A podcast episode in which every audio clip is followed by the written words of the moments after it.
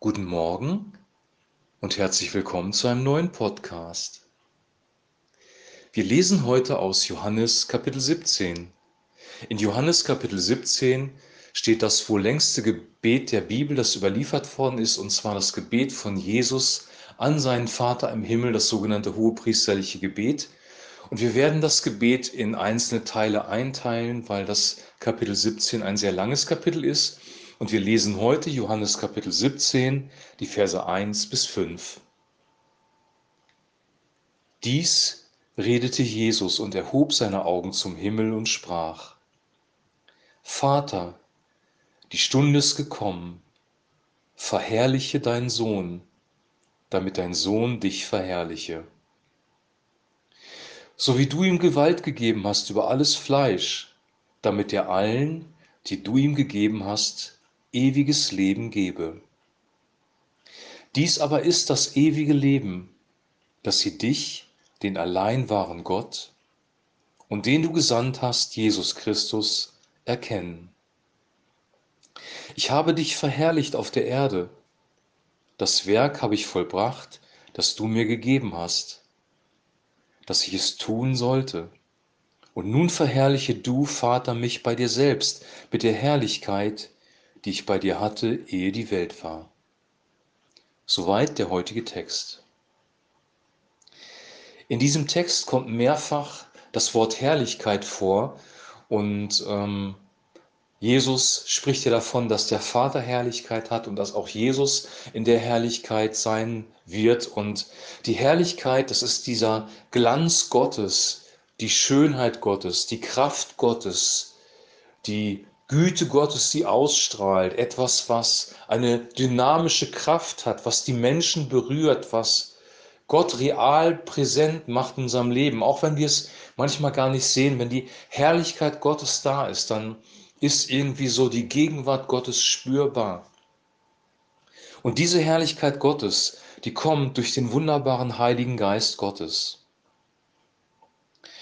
Und dann sagt Jesus darüber, dass er Gewalt hat oder Autorität über alles Fleisch. Also Jesus hat von Gott, dem Vater, die volle Autorität gegeben und sogar den Auftrag, den Menschen ewiges Leben zu geben.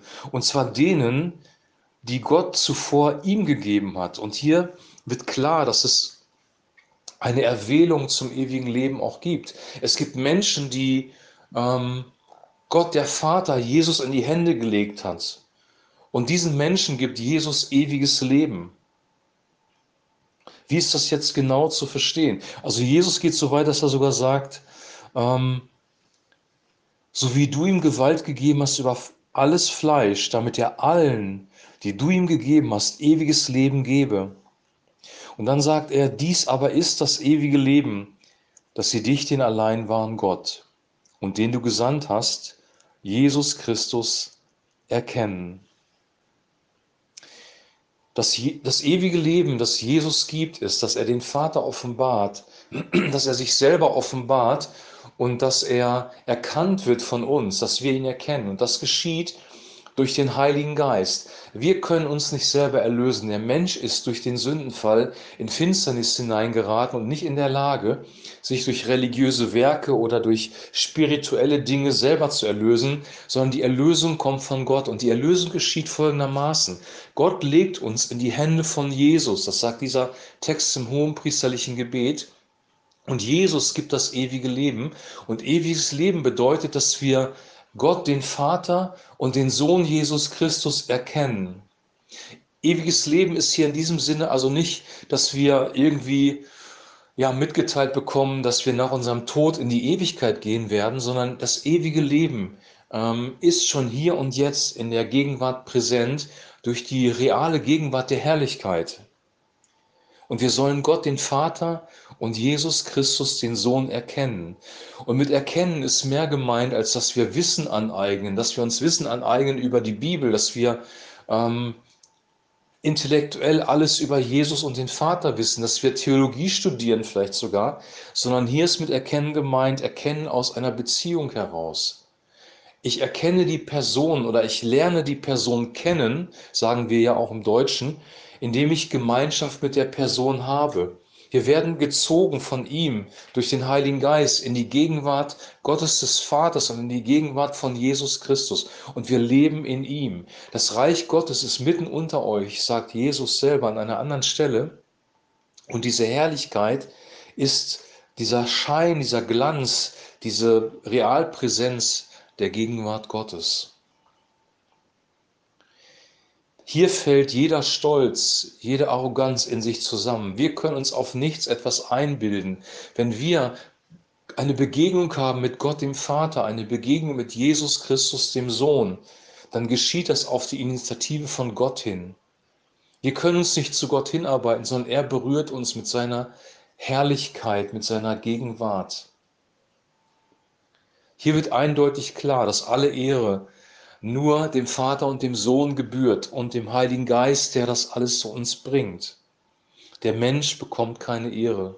Wir haben uns nicht irgendwie intellektuell zu Gott hingearbeitet, sondern es geschieht durch die Herrlichkeit, die Jesus ja immer wieder erwähnt in diesem Text.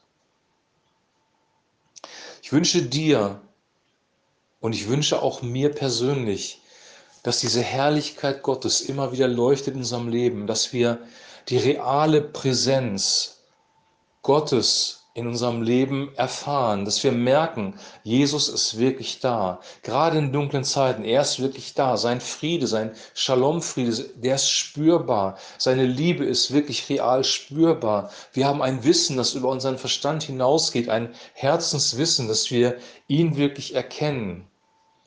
Deswegen ist die, ja, die die Gegenwart Gottes, das mit Jesus Zusammensein, die stille Zeit, die Zeit, die wir mit ihm verbringen, verbringen, so wichtig, weil es geht um eine Beziehung zu einer lebendigen Person, zu einem lebendigen Gott, der Herrlichkeit hat, der Kraft hat, der unser Leben hineinstrahlen möchte.